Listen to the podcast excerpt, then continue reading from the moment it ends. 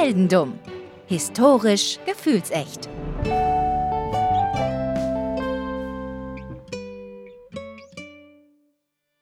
Hallo Daniel. Hallo Philipp. Herzlich willkommen und frohes neues Jahr. Oh, stimmt ja. Hattest du einen guten Rutsch gehabt? Ich habe einen sehr guten Rutsch gehabt in äh, das neue Jahr und in die dritte Staffel Heldendum und vor allem ins vierte Jahr Heldendum. Ja, man mag es kaum glauben. Wir sind schon länger dabei, als, äh, ja, als es uns fast schon lieb ist, wenn man bedenkt, dass wir ja viel, viel früher angefangen haben, als wir es äh, ja regelmäßig gemacht haben. Ja, es ist vor allem äh, viel, viel länger, als wir gedacht haben. Ne? Also Gut, man sagt jetzt nicht, ja, wir hören in zwei Jahren auf mit Podcasts, aber man ist dann doch schon überrascht, wie lange es geht. Und es geht ja vor allem auch, ähm, und äh, das müssten wir, glaube ich, mal regelmäßig machen, äh, uns mal bei allen neuen Hörerinnen und Hörern bedanken, äh, dass sie da sind, weil das ist natürlich auch nicht selbstverständlich und äh, freut uns jedes Mal, wenn wir auf die Zahlen gucken, äh, wenn wir sehen, dass so viele von euch neu dazugekommen sind. Vielen Dank. Vielen lieben Dank. Es explodiert jedes Mal in unser Gesicht quasi, wenn wir, wenn wir es sehen. das klingt jetzt irgendwie ein bisschen naja, wie auch immer, herzlich willkommen zur äh, ersten Ausgabe der dritten Staffel und ich habe äh, die Ehre, die Auftaktepisode zu machen. Uiuiui. Und das ist besonders toll, weil ich dir heute von einem ganz besonderen Menschen erzähle. Ähm, das läuft ein bisschen anders heute. Ähm, du wirst nicht den Hauptprotagonisten spielen, sondern sagen mhm. wir mal einen Weggefährten. ah ja, ah, ja, ich bin der stille Begleiter, ja der stille Begleiter, ähm, der besonders den Anfang des ähm, der großen Geschichte unseres Hauptcharakters heute ähm, begleitet hat. Da bin ich mal gespannt. Du bist, und da fängt es eigentlich schon an, ich weiß es nicht. äh, die Quellen sind tatsächlich unterschiedlich. Es gibt Personen, die sagen, du bist William. Es gibt auch Personen, die sagen, du bist Alexander. Okay. Was wir auf jeden Fall wissen, ist, dass du mit Nachnamen Innes heißt. Innes. Wie also entweder Ines. William oder Alexander Innes. Mhm. Aber vielleicht auch William Alexander Innes. Vielleicht. Ich weiß es nicht. Auf jeden Fall bist du Mr. Innes. Darauf können wir uns, glaube ich, einigen. da sind sich auch die Quellen einig. Jedenfalls lebst du im 17. Jahrhundert mhm. und du lebst in Schottland. Ah ja, habe ich einen Schottenrock an. War das schon damals so ein Ding? das weiß ich nicht. Ich weiß es wirklich nicht. Aber es wäre möglich, denn du bist im Staatsauftrag unterwegs. Oh. Denn äh, du hast eine, eine wichtige Aufgabe, die im 17. Jahrhundert ähm, noch etwas, ja, sagen wir mal, äh, häufiger anzutreffen war als heute. Nämlich bist du, ja, du bist, es ist schwierig zu sagen, was du genau bist. Du bist ein bisschen Missionar, mhm. aber auf jeden Fall ein Mann Gottes. Also du bist Kaplan in der schottischen Armee. Okay. Du reist mit der schottischen Armee in die Niederlande und äh, du findest dort einen Mann vor. Also du triffst den einfach so. Mhm. Du weißt nicht, wie der heißt. Du weißt nur, das ist ein Mann. Gut, offensichtlich weiß ich auch nicht, wie ich heiße. Von daher ist das. Nee, das ist richtig. Du weißt. das Selbstbewusstsein äh, ist nicht groß ausgeprägt bei dir. Oder vielleicht doch. Aber dazu kommen wir noch. Also, Du triffst also diesen Mann und der sieht auch eigentlich einigermaßen europäisch aus. Der könnte also auch hier aus Holland kommen. Und ähm, du sprichst ihn an, du sprichst mit dem, deine Soldatenkollegen haben den irgendwie mitgebracht, die haben den irgendwo getroffen. Du bist ja Kaplan, also du möchtest dem helfen, wenn du mhm. irgendwie ihm helfen kannst. Er erzählt dir davon, dass er von Jesuiten verfolgt wird. Okay. Und aus Frankreich kommt. Er kommt aus Frankreich und irgendwelche Jesuiten, von denen ist er fortgerannt. Und zwar war er in Frankreich, nach eigener Aussage, war er in Frankreich in einem, in einem Heim und, also ist ein sehr junger Mann, und er war in Frankreich in einem Heim und er wollte die, wie formuliere ich das am besten? er wollte mit der, mit der Oberschwester des Heimes, der Jesuiten, nicht sexuelle Gefälligkeiten austauschen, mhm. musste deshalb dieses Heim verlassen. Okay. Okay, okay, das heißt. Oh, ja, okay, ich lasse dich erstmal weitersprechen. Das ist, das klingt schon wieder sehr, äh, weißt du, bei deiner letzten Episode, in der letzten Staffel hast du ja erzählt, dass einer als Söldner irgendwo weggelaufen ist, quasi, oder beziehungsweise weggelaufen ja. ist, um Söldner zu sein, um nicht mit seiner Frau zusammen zu sein. Ich sehe gewisse Parallelen gerade, nur dass das scheinbar nicht seine Frau ist. Tatsächlich Ja, vielleicht, sie wäre es vielleicht gerne. Tatsächlich ist die Person, von der ich hier erzähle, allerdings auch teilweise als Söldner unterwegs gewesen. Also teilweise als Soldat auch Ah, durch okay. Europa gewandert. Also in der Folge dieses Weglaufens aus dem Heim äh, ist er durch Europa irgendwie gewandert, kommt jetzt in Holland raus bei diesen Schotten und ähm, trifft dich. Mhm. Okay. Und ihr beide, ihr schmiedet einen Plan. Denn der Mann, den du jetzt als George kennst, mhm. der ist, der hat einen Hang, sagen wir mal, Geschichten etwas aufzupolieren. Wie wir. Ja, aber wir erzählen die Wahrheit. Ah, ich verstehe. Ich Oder verstehe. zumindest so nah wir rankommen können an die Wahrheit, was Mhm. von der Wahrheit überliefert ist. George hingegen lügt hin und wieder mal. Zum Beispiel hat er, als er unterwegs war, irgendwelchen Pilgern erzählt, er wäre ihre. Und er hat sich, hat dann so getan, als wäre er ihre. Um Aber- jetzt irgendwie speziell einen Vorteil dadurch zu kriegen oder hat er es einfach gesagt, um es gesagt zu haben? Also notorischer Lügner mäßig. Ich glaube, notorischer Lügner mäßig, vor allem auch, weil er irgendwie das Exotische gerne mochte. Er wollte Okay. jemand sein, der von außen irgendwo dazukommt, was Exotisches. Dann hat er aber auf seinen Pilgerreisen, hat er aber Leute getroffen, die ihren waren oder Mhm. ihren gut kannten. Und dann ist ihm aufgefallen, ich weiß gar nichts über Irland und ich sollte jetzt mal aufhören, mich als ihre auszugeben. Das heißt, er war nicht ihre, der war irre. er war irre. Genauso ist es. Aber du denkst dir, für meine persönliche Karriere könnte ich mir vielleicht dieses notorische, diese notorische Lügnerei auch zunutze machen. Ja gut, wenn, wenn es bei ihm gut funktioniert hätte bis dahin. Ich weiß ja nicht, was er sonst noch alles erzählt hat, aber warum nicht? Gewisse Vorteile kann man schon sich in irgendeiner Art und Weise erlügen, vor allem wenn man gerade auf der Flucht ist. Ja, so ist es. Und man munkelt, dass du mit dem George einen Plan geschmiedet hast. Und dieser Plan war, dass der George ein sehr, sehr exotischer Mensch ist, den du durch Zufall getroffen hast und du hast ihn zum anglikanen christlichen Glauben bekehrt. Und das soll als Kaplan dein Karrieresprungwert sein. Du hast einen sehr exotischen Menschen gefunden, Mhm. hast ihn bekehrt, ja. Das könnte deiner Karriere durchaus helfen. Das heißt, ein heutzutage würde man das Publicity Stunt nennen, ja? Genau, eine frühe Version des Publicity Stunts. Und ähm, ihr arbeitet einen Plan aus, wie soll das eigentlich funktionieren? Also, was soll die, woher soll er kommen? Was soll der Hintergrund sein? Wie hat er ihn bekehrt und so weiter? Wie das passiert, das erzähle ich dir jetzt. Ja, bin ich, bin ich ganz ohr. Denkt ihr euch aus oder George denkt sich aus? Womöglich denkt sich George das aus und du akzeptierst das nur. George denkt sich folgendes aus. George sagt, er kommt aus Formosa. Hast du schon mal von Formosa gehört? Als Ort nicht. Ich habe irgendwie das Gefühl, das Wort schon mal gehört zu haben, aber in einem ganz anderen Kontext. Formosa ist der frühere Name des heutigen Taiwan. Ah, okay. So wie Siam früher. Auch ein äh, Name war, glaube ich, für Thailand. Mhm. Verstehe. Formosa, früher Taiwan. Nein, Formosa, heute Taiwan. So. George erzählt, er kommt nicht von da. Er denkt sich das alles aus. George erzählt, Formosa ist ein reiches Land, äh, ein sehr reiches Land sogar, ganz viele Goldvorkommen und ähm, hat eine Hauptstadt, die heißt Xternetza. Ich hoffe, ich spreche das richtig aus. Nur, nur ganz kurz um zum, für mein Verständnis. Stimmt das denn oder ist das jetzt tatsächlich Nein. oder oder oder hat er einfach einen Namen benutzt, den er mal gehört hat und die Geschichte dazu frei erfunden, wie So. Jonathan Frakes sagen würde? er hat einen Namen benutzt und die Geschichte dazu frei erfunden. Die Frage ist auch, ob er überhaupt diesen Namen zu dem Zeitpunkt schon kannte. Eventuell hat er auch erst später, darauf komme ich noch, was später passiert, eventuell hat er auch erst später, als ihn jemand gefragt hat, wo liegt das denn? Zeig doch mal hier auf der Karte, hat er auch einfach auf irgendein Land gezeigt und gesagt, das da, was möglichst weit weg Ja, war. natürlich, ja. Ja, ja, ja, verstehe, verstehe. Okay. Auch das, auch das ist gut möglich. Aber reiches Land, Hauptstadt Xternetza, alle Menschen dort nackt, Oh, ja gut, spätestens hier hätte sich meine vorherige Frage erübrigt. Allerdings, ähm, je nach äh, Standeszugehörigkeit, goldene oder silberne Schnallen, so, so äh, Mhm. Umhängewämser, äh, zum Bedecken der Geschlechtsteile. Ah ja. Hauptnahrungsmittel, was, was könnte das Hauptnahrungsmittel sein? Mach mal, Hm, Bullshit-Bingo. Ähm, ja. Also ich, ich überlege gerade, ne? Wir haben ja so, so, so Länder, die halt irgendwie, weiß nicht, sich von Fisch ernähren. Dann gibt es unterschiedlichste Länder, die halt eher ähm, Fleisch essen, manche Länder, die nicht so viel äh, Fleisch haben und dafür eher vegetarischer leben. Aber das muss doch irgendwas sehr Spezielles sein. Und ich schieße auf Nüsse. Nüsse. also, sagen wir es mal so. Denk nicht zu realistisch. Die, das Hauptnahrungsmittel der Formosaner laut George waren Schlangen.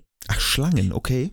Ich und die wurden, die wurden gejagt mit spitzen Stöcken. ah, okay. Also ich hätte tatsächlich, wo du sagtest, denk nicht realistisch, hätte ich Drachen gesagt. Und Drachen und Schlangen sind jetzt nie so weit weg voneinander. Nicht so weit weg voneinander, aber es gab auch noch was anderes zu essen. Und zwar äh, vor allem für Männer, denn äh, die Formosaner leben laut George polygam. Mhm. Ein Ehemann hat also mehrere Frauen. Ich glaube, das funktioniert nur in eine Richtung. Darf aber, wenn er möchte, äh, seine Frauen nach Belieben verspeisen. Also er darf auch, ich mag die Frau nicht mehr, komm weg. Ich hab dich zum Fressen gerne. Richtig. Außerdem, und eigentlich hätte es da schon auffallen müssen, dass die Story ziemlicher Bullshit ist. ähm, außerdem sagt George, wir opfern jedes Jahr äh, auf Formosa äh, unseren Göttern, die er auch sehr Mhm. detailliert beschrieben hat, die Herzen von 18.000 Jungen. Das ist äh, wiederum Indiana Jones. Und der Tempel des Todes. Das ist Indiana Jones und der Tempel des Todes, aber 18.000 ist ein bisschen viel. sind ein bisschen viele Jungen. Von allen, die müssen ja auch noch. Also, wie alt sind diese Jungen denn, laut seiner Aussage? Ich weiß es nicht genau. Hm. Ich weiß es nicht genau, wie alt die sind. Da wäre ich Ich habe sein Buch nicht durchgelesen, ich bin ehrlich. als, als Gott wäre ich unzufrieden, wenn mir jemand sagt, okay, ich opfer dir 18.000 Jungen oder beziehungsweise die Herzen von diesen Jungen. Nur die Herzen. aber ich bin, ich muss doch schon wissen, ob diese, diese Herzen ausgewachsen sind oder ja, ist- in welchem Ja, Zustand das ist schon wichtig, das stimmt. Das stimmt, das ist schon wichtig. Unzufriedenstellend. Es ist auch so, äh, der George, da springe ich jetzt ein bisschen voraus, aber das hilft vielleicht zum Verständnis. Der George hat auch ein Buch geschrieben und zwar, Mhm. wo er alles über Formosa erläutert hat. Da kommen wir später zu, warum er dieses Buch geschrieben hat. Auf jeden Fall hat er alles da drin darüber erläutert und er hat da auch unter anderem als, als Zeichnung, als Blaupause den Grill, auf dem diese Herzen Oh. der jungen Männer gegrillt werden, hat er auch noch als, als Skizze da Also, gehabt. Das ist natürlich schön, also so eine direkte, äh, quasi wie so ein Stand auf einer Messe mit so einem fetten Grill. äh, Stelle ich mir das vor, weißt du, mit so, einem- mit so einem Wagen kommen die da vorgefahren. Ja, und dann gehen die Leute so durch die Reihen, geröstete Herzen, geröstete Herzen, Genau. frisch von den jungen Männern. Ja, Schön, schön. Also schön, äh, ja, nee, aber jetzt mal im Ernst. Ich hätte ja in dem Moment, wo du gesagt hast, Herzen werden geopfert, ne, beziehungsweise, ja gut, ja, die Herzen werden geopfert. Äh, ich hätte nicht gedacht, dass sie die noch grillen. Also, jetzt mal im Ernst. Also, normalerweise, wenn man sich das vorstellt, ich, ich, ich sag mal so jetzt, ich weiß nicht, ob es bei den Azteken war, die haben ja auch hier und da Leute geopfert. Ich glaube, es waren Azteken, ne? Und da, ich weiß nicht da genau, stellt man sich auf jeden Fall. Ich glaube, ich glaube, alle Kulturen haben irgendwann mal irgendwen geopfert. Man, man stellt sich auf jeden Fall so eine, so eine Art, ja, ich weiß nicht, so ein pyramidenartiges Gebäude mit einem Altar davor, da wird die Person halt oder das Tier draufgelegt, wird dementsprechend zugerichtet. Aber was passiert eigentlich danach? Das habe ich mich noch nie gefragt. Ich meine, Ich kann es dir genau sagen, was auf Formosa passiert. Ja, genau, aber ich meine, also was auf Formosa passiert, aber was passiert denn normalerweise? Wird das irgendwann mal vom, vom Wind weggeweht, vom Regen weggewischt? Ich, ich glaube, Vögel. Stimmt. Stimmt, ja, tatsächlich. Vögel oder, oder Nutztiere. Auf Formosa ist mit, den, mit dem Rest des Körpers, der nicht das Herz war, Mhm. also alles, äh, dann aber auch noch was passiert, denn ich habe ja schon vom Kannibalismus berichtet. Ja, natürlich. Ähm, die übrig gebliebenen 18.000 Jungen, mhm. ich meine, die hatten ja keinen Kühlschrank, das muss ja schnell gegangen sein, äh, diese 18.000 Jungen, die wurden von den Priestern verspeist. Ah ja, verstehe, verstehe. Natürlich, von wem sonst? Ja klar, ist, man, man stellt sich einem Priester ja eher auch ein bisschen kräftiger vor, ne? Und deswegen muss der Priester ja auch nicht, also neben seinem Trunk ja auch nur gutes Fleisch kriegen. Vor allem aber 18.000 an einem Tag, das muss schon, es ist Wahnsinn. Und George hat noch einen rausgehauen, George hat sogar ein eigenes formosanisches Alphabet Oh. erfunden. Oh, oh, oh, oh, oh, das ist aber natürlich dann sehr spannend. Weil das, da, da geht ja normalerweise relativ viel Gehirnschmalz in sowas rein, wenn man sowas sich natürlich ausdenken möchte. Zumindest heutzutage. Naja, der, der schreibt einfach, der nimmt einfach irgendwie 20 Zeichen und reiht die aneinander. Außerdem kann niemand diese Sprache. Das ist ja der Vorteil. Es kann niemand kontrollieren, ob das Sinn ergibt. Ja, stimmt. Ich dachte, vielleicht hätte er da noch vielleicht ein paar, äh, sagen wir mal, paar Wörter als äh, Beispiele, ne? Also Figur 1. Ah, ja, ja. Lügner. So geschrieben, weißt du? Wir kommen gleich dazu, dass er auch präsentiert, durchaus. ah ja. Aber wir kommen erstmal dazu, wir müssen erstmal, wir müssen ein bisschen in der Reihenfolge bleiben. Also, ähm, George geht nach England. Da kommt ja sein Kollege Mhm. William Alexander oder wie auch immer er heißt, Innes, Innes. her. Und, äh, also Großbritannien, nicht England, er ist ja Mhm. Schotte, aber äh, er geht Ja. nach England, George. Und ähm, die Geschichte, sagen wir es mal so, nimmt ihren Lauf. Mhm. George schreibt ein Buch über die Staatsorganisation und über das Leben auf Formosa. Und dieses Buch verkauft sich brillant und rasend. Das Buch ist ein echter Bestseller und George ist wirklich sehr bekannt. Übrigens ähm, getauft worden mittlerweile, Mhm. weil man wollte ja äh, umsetzen, dass er zum christlichen Glauben bekehrt ist. Getauft worden auf den Namen George Psalmanazar. Psalmanazar. Oder Psalmanazar auf jeden Mhm. Fall. Äh, Psalmanazar. Okay. Auch ein sehr ungewöhnlicher Name. Ein sehr ungewöhnlicher Name, George Psalmanazar. Sein Buch wird ein Riesenhit. Es ist komplett fake, aber es kann ja keiner kontrollieren. Weil es sind nicht viele Leute von Formosa halt in England. Das um nicht zu stimmt. sagen keine. Das stimmt. Es wird, wird keiner jetzt irgendwie da reinspringen und sagen, nee, nee, nee, ich war da, ich hab's gesehen, das lief so nicht. Richtig. Und vor allem wusste George sich ziemlich gut zu verkaufen. Denn nach dem Erfolg mit seinem Buch folgten Einladungen in die obere, unter die oberen 10.000 Englands und Londons. TV Total. Irgendwelche. TV Total? Nein. Nee, ich, ich sagte, ich dachte gerade, du, als, als mein Gedanke, als mein Gedanke kam, so, in so ich, Late-Night-Shows. War ich zu Late-Night-Shows, genau. Ich wollte gerade noch so ein paar äh, amerikanische Late-Night-Shows raushauen, aber dann hat mein Gehirn mich gebremst, weil es dumm war. Late Night with George V. Oder so irgendwelche Könige. Palamalala. Ja, und George hat das durchgezogen. Also George hat gesagt, ja, okay, wenn ihr das hören wollt, dann erzähle ich euch das. Und er hat sich immer neue Dinge ausgedacht und er hat auch so gelebt, wie ähm, jemand, der von Formosa kommt, zumindest hat er das selbst so behauptet. Er hat zum Beispiel bei Dinners, bei denen er eingeladen war, hat er das Fleisch roh gegessen, nur Oh. mit Gewürzen Mhm. äh, irgendwie garniert. Ungekocht hat er das Fleisch gegessen, beispielsweise.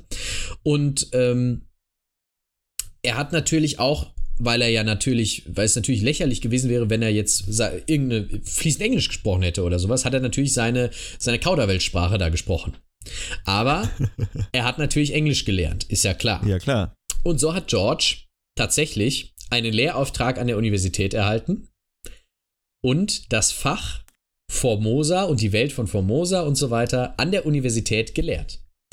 Und Menschen haben das belegt und haben gedacht, das ist alles wahr. Und keiner hat das hinterfragt. Doch. Ja, zum Glück. Ich dachte schon, es bleibt so. Vielleicht, ich dachte schon, das kann man vielleicht irgendwo an der Uni noch weiterhin belegen, weil einfach keiner seit Jahrhunderten gut. das hinterfragt hat. Das wäre sehr gut, wenn man es bis heute belegen könnte. Nein, äh, es ging dann irgendwann so weit, dass es schwer war, die Lüge aufrechtzuerhalten, aber George war wortgewandt. Es kam einmal zu einem Treffen der Royal Society und da war er auch eingeladen und da wurden verschiedene Themen diskutiert.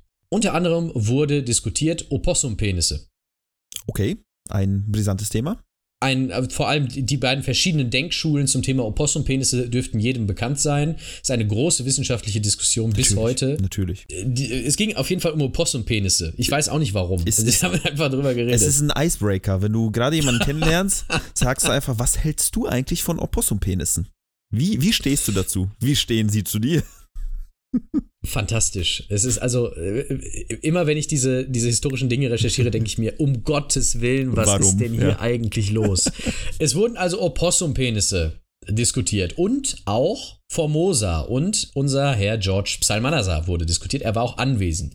Und die Gruppe äh, war ein bisschen skeptisch, vor allem der Astronom dieser unter diesen Royal Society Leuten namens Edmund Halley. Edmund Halley war wirklich skeptisch und der wollte herausfinden, stimmt das eigentlich, was der Mann sagt, denn es ist ein bisschen komisch, dass dieser blonde, blauäugige Mann sagt, er käme aus Südostasien. Naja, das ist ja vielleicht so eine Tarzan-Story.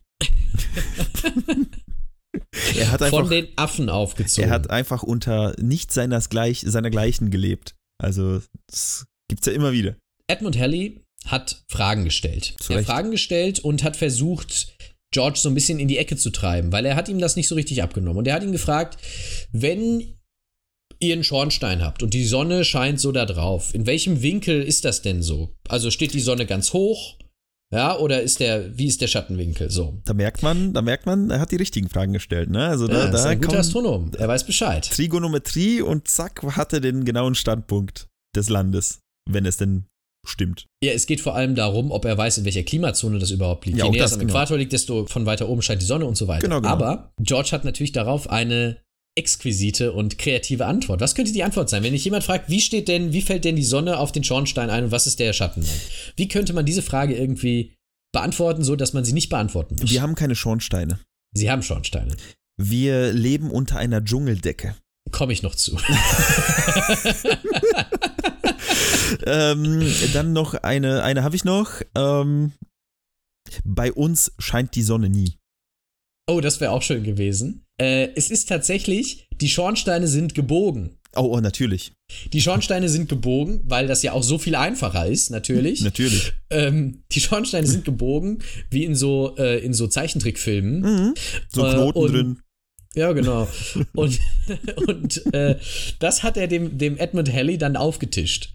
Der hat ihm das natürlich auch irgendwie trotzdem nicht geglaubt. Und sie haben immer mehr, sie haben immer mehr versucht, ihn irgendwie in die Enge zu treiben und immer, wie kann das denn sein? Es, kann, es ist doch lächerlich, dass äh, die Schornsteine gebogen sind. Warum sind sie eigentlich blond und blauäugig? Wie erklären sie sich das, dass sie in so einem tropischen ähm, Gebiet jetzt nicht äh, eine dementsprechende Hautfarbe haben oder zumindest irgendwie die, die, die, die Haarfarbe dementsprechend ähnlich aussieht.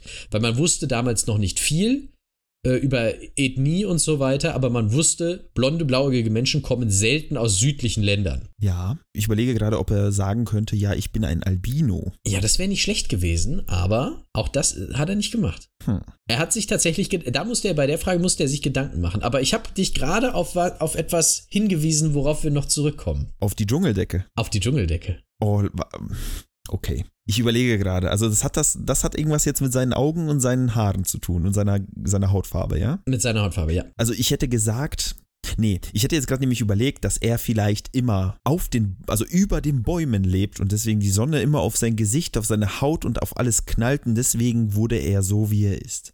Aber ich glaube nicht, dass das stimmt. Also er ist quasi ausgebleicht. Nein, das stimmt nicht. George Psalmanazar ist natürlich ein Mitglied der Oberschicht in Formosa. Natürlich. Ah, Die Oberschicht muss keine Arbeiten in der Sonne das verrichten ist tatsächlich gar nicht ähm, so unüblich im asiatischen Raum zumindest gewesen. und bleibt entweder im kühlen Schatten oder wohnt sogar unter der Erde. Ja, da, das macht Sinn. Das macht tatsächlich Sinn. Also es ist ja, es ist ja, ähm, zumindest im asiatischen Raum sagt man ja immer wieder so, die- also das, äh, die Idealvorstellung von, von Menschen, zumindest jetzt ist es immer so, dass die Leute versuchen, so hellhäutig wie möglich zu sein, ne? Weil eben die Oberschicht, die arbeitet nicht, die ist nicht in der Sonne. Aber in der Höhle zu leben, finde ich schon nicht schlecht. Das ist so ein bisschen The Descent, falls du den Film kennst. Äh, Nee. ja, wer, wer den gesehen hat, wird schon wissen, was ich meine. so stelle ich ihn mir gerade vor. George äh, lebte auf jeden Fall angeblich unter der Erde und hat sich dann und hat dann so den anderen Leuten erklärt, deswegen habe ich so helle Haut und äh, deswegen äh, meine Vorfahren hatten das auch alle und deswegen sind wir blond und blauäugig, weil Menschen sind eigentlich immer blond und blauäugig, nur weil wenn die irgendwo Ah. anders hinfahren, dann ändert sich das über die Jahre Ja, so natürlich. so. Selbstverständlich. Deswegen ist er sich mit der Sonne auch nicht so ganz sicher, ne? Weil Schornsteiner guckt er ja nicht an, wenn er in der Höhle ist. So. Richtig. er ist ja unterm Schornstein. Genau. Er, er macht das Feuer. Jetzt gab es aber noch andere Personen, die ebenfalls, also nicht nur Edmund Halley äh, hatte äh, Fragen, sondern auch andere Leute hatten berechtigte Zweifel Mhm. an der Geschichte, nämlich vor allem Leute, die mal da waren. Ah, es Und gab zwar- doch welche, ja? Es gab ein paar, und zwar Missionare. Ja, gut, macht Sinn. Macht Sinn. Die sind ja ein bisschen rumgekommen, wahrscheinlich. Die sind ein bisschen rumgekommen. Es waren ein paar Missionare auch mal da. Äh, den glaubte man aber nicht. Man glaubte eher George, weil im 17. Jahrhundert herrschte eine sehr starke antikatholische Stimmung. Okay. gerade in, in Großbritannien. Und ähm, wir erinnern uns, Reformation ist noch nicht allzu lange her und solche Geschichten. Mhm. Und es herrschte eine also schwer antikatholische Stimmung. Deswegen glaubte man den Missionaren weniger als dem Typen, der angeblich wirklich daherkommt. Und die haben zwar gesagt, das ist alles totaler Bullshit, aber sie haben weiterhin George geglaubt. Und sein Buch verkaufte sich weiterhin super. Ich wollte gerade sagen, ne? Ich meine, er hat ja ein Buch geschrieben, sie ja nicht. Was haben die denn vorzuweisen, ne? Er hat ein Buch, er hat helle Haut, er hat in der Höhle gewohnt, er hat einen Knoten im Schornstein. Was willst du mehr als Beweise?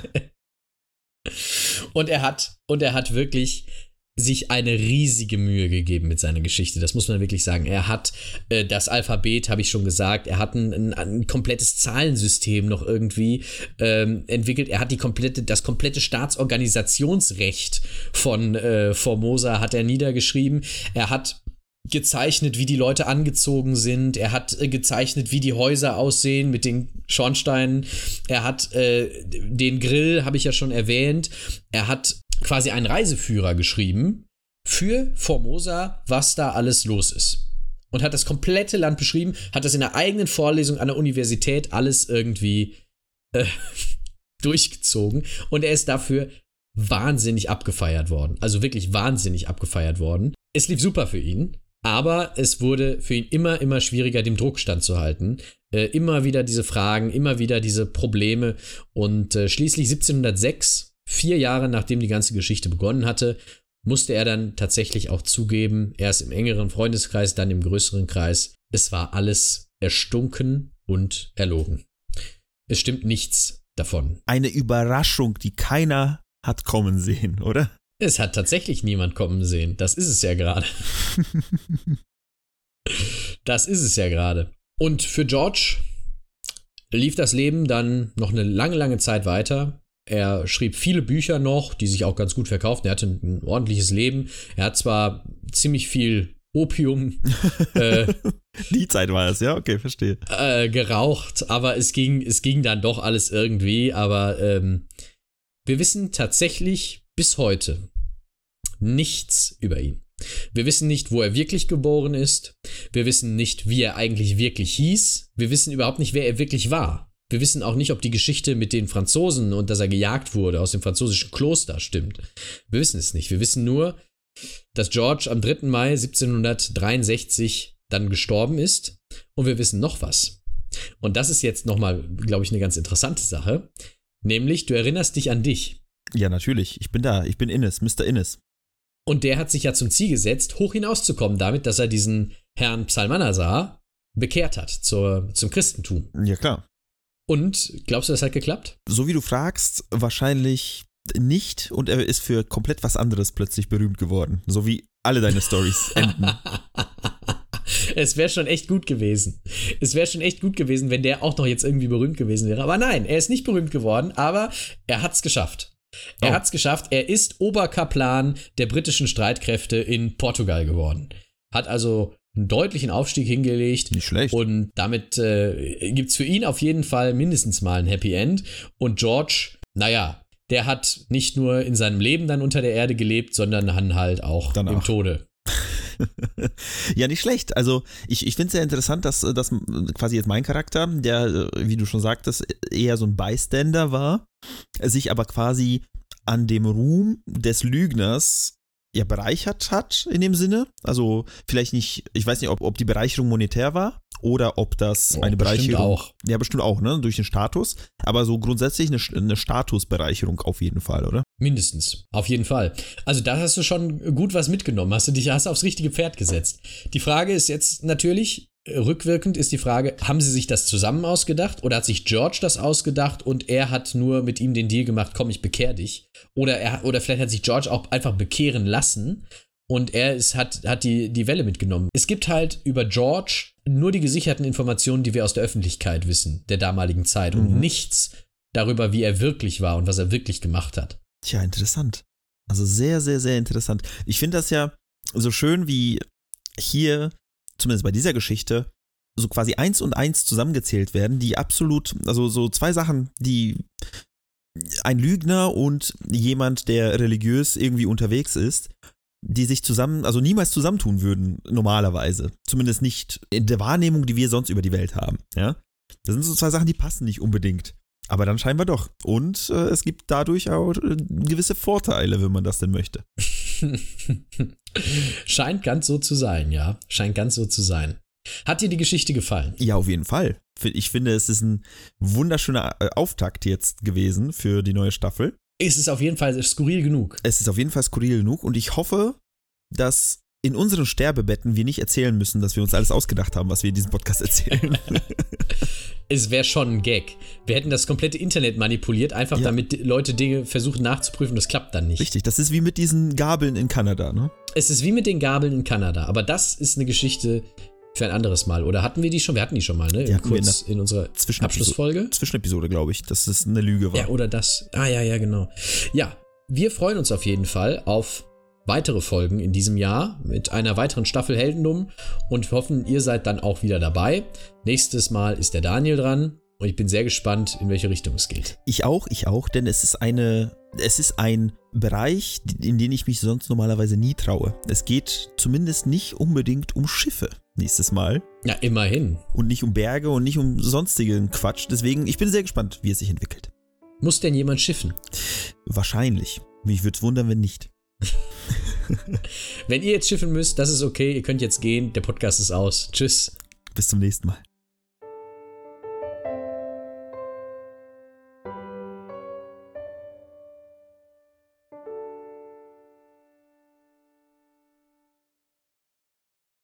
Das war Heldendum, ein Podcast von Philipp Kalweit und Daniel Sibisiuk mit Musik von Enrico Waschenko. Mehr Infos zum Projekt findet ihr in den sozialen Medien oder auf heldendum.de.